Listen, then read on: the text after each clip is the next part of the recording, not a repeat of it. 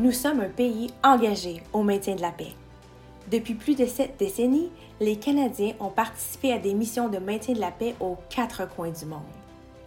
Plus de 125 000 Canadiens ont servi dans des endroits aux prises avec des conflits et de l'instabilité. Des endroits comme Haïti, les Balkans et la péninsule du Sinaï. Confrontés à des conditions dangereuses et à des climats extrêmes, ils ont contribué à rétablir et maintenir la paix. Écoutez ces vétérans nous raconter leur expérience. Ils nous parlent des difficultés qu'ils ont rencontrées, mais aussi de leurs succès et des relations humaines qu'ils ont développées. Avec courage, intégrité et loyauté, ils ont laissé leur marque. Au début des années 1990, les pays des Balkans, qui constituaient l'ex-Yougoslavie, sont aux prises avec de violents conflits qui opposent diverses factions religieuses et ethniques. Le Canada envoie alors des soldats pour une mission de surveillance, puis pour une mission de maintien de la paix de l'ONU. Le caporal-chef Marc Bergeron y a passé six mois en 1994 pour la mission de maintien de la paix.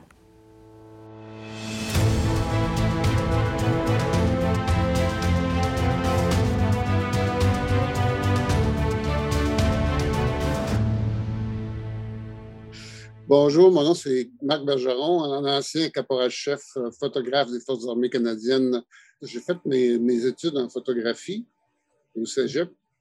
Et puis, à partir de ce moment-là, je suis rentré dans les Forces canadiennes comme euh, opérateur radar, étant donné que le métier était fermé. Mais euh, rapidement, je leur ai fait savoir que mon but, c'était de devenir photographe et que j'avais les qualifications requises. Donc, je n'avais pas d'aucun cours à suivre. J'ai commencé ma carrière en 1985 comme photographe sur la base d'Halifax.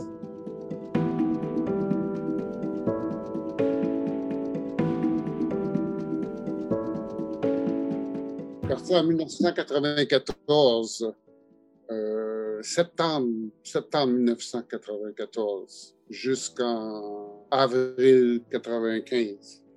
En fait, c'était l'éclatement de la Yougoslavie. Euh, tu avais les Croates, tu avais, la, Croatie, tu avais la Bosnie-Herzégovine, tu avais la Serbie. Mais tout ça, anciennement, c'était l'ex-Yougoslavie. Puis ça, étant donné que, ben, après la mort de Tito, il y a eu beaucoup de tensions.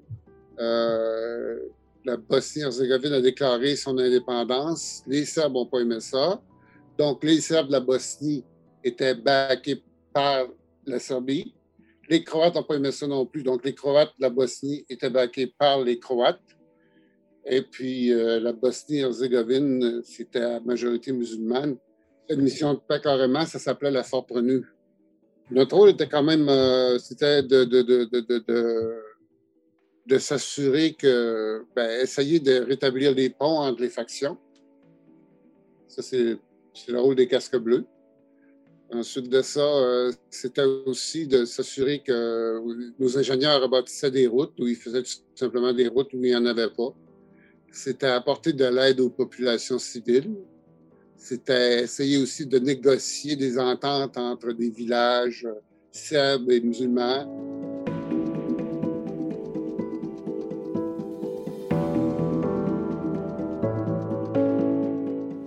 Après un long périple vers le théâtre d'opération des troupes canadiennes en Bosnie-Herzégovine, il ne s'écoule même pas cinq minutes qu'on demande déjà les services d'un photographe.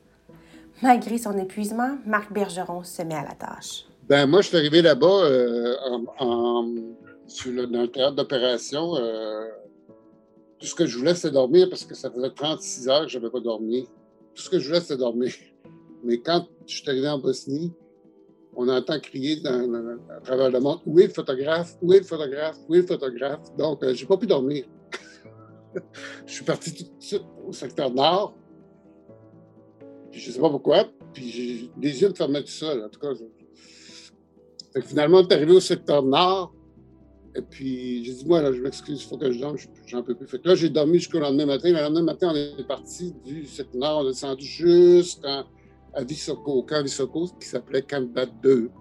Et le voyage de, de, là, c'est à peu près 7 heures de route, mais en, en, en, cougar ou en grizzly.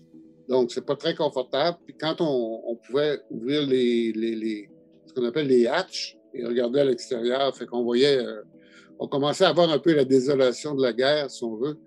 Il fallait aussi qu'on passe par des checkpoints, qu'on soit contrôlé. Euh, euh, comme par exemple, on passait par la ville de Montsart, une ville d'environ 200 000 personnes qui était complètement, complètement détruite, à, à plat, à plat. En parlant de travail, ben, notre travail, en travaillant avec les affaires publiques, c'est, euh, entre autres, une partie de notre travail, c'est, quand, quand il se passe des choses spécifiques, mettons, il y a eu une attaque à quelque part, différentes factions, que ce soit serbes, musulmans, croates. Moi, ça n'a pas rapport pour nous autres, là, mais nous, c'était de filmer ça ou de filmer des transferts de blessés ou euh, euh, de filmer l'action.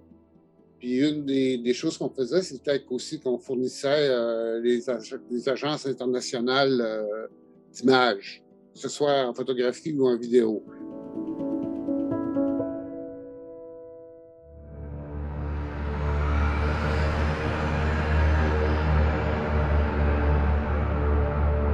Les missions de maintien de la paix comportent de nombreux risques pour les soldats casques bleus. Dans le cas des Canadiens qui ont servi dans les premières années des missions dans les Balkans, comme le caporal-chef Bergeron, le danger était omniprésent.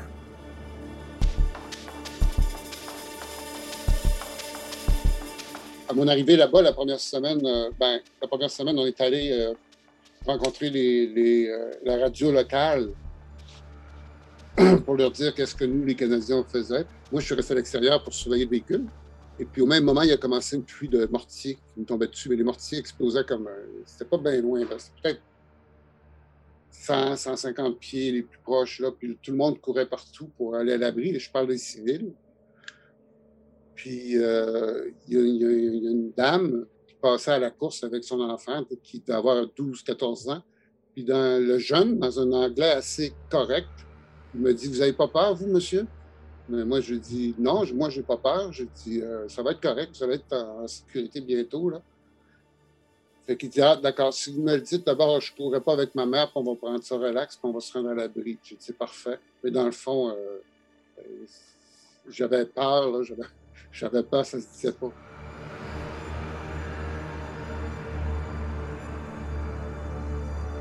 Le 24 novembre, alors qu'on allait dans une petite ville nommée Liache, qui était tenue par les Serbes.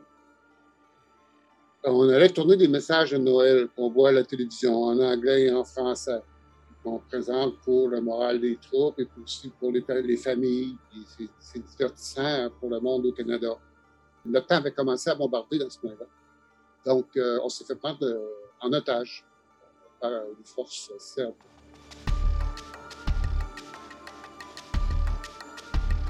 On ne comprenait pas trop ce qui se passait parce qu'on voyait arriver des, camions militaires, euh, le les soldats débarquaient, on a vu, ils nous ont dit qu'ils nous ont signifié qu'il y avait des tanks à l'entour, puis ils nous ont dit qu'ils nous prenaient en otage, qu'ils nous ont désarmés, en fait.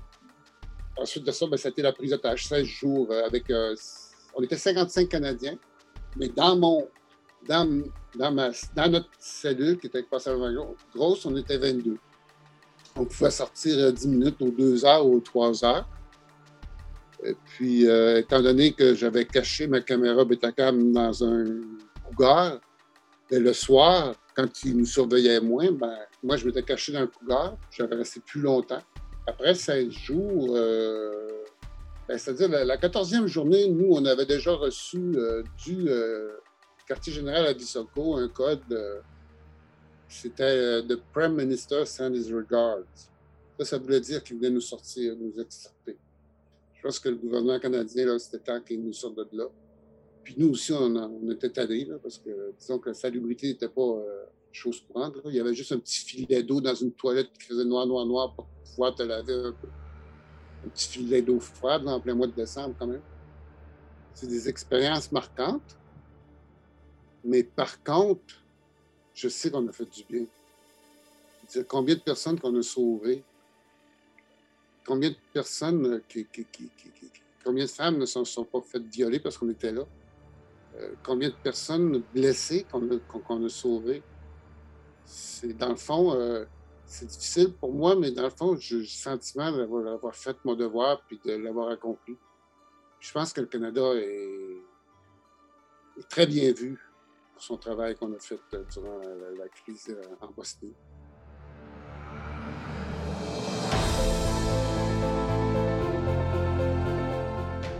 Et voilà, c'est déjà la fin. Merci d'avoir écouté cet épisode de l'édition du maintien de la paix du balado Les visages de la liberté. Si ce n'est pas déjà fait, je vous invite à vous abonner et écouter les saisons précédentes dans l'application Balado de votre choix. Si vous avez une suggestion, qu'il s'agisse d'un invité ou d'une histoire, vous pouvez nous joindre sur la page Facebook ou Instagram Le Canada se souvient ou encore via Ancien combattant Canada sur Twitter. Servez-vous des mots-clics Le Canada se souvient et dites-nous ce que vous en pensez. Si vous cherchez à découvrir davantage d'histoires de vétérans canadiens, nous en avons un large éventail à vétérans au pluriel.gc.ca. Merci et à la prochaine!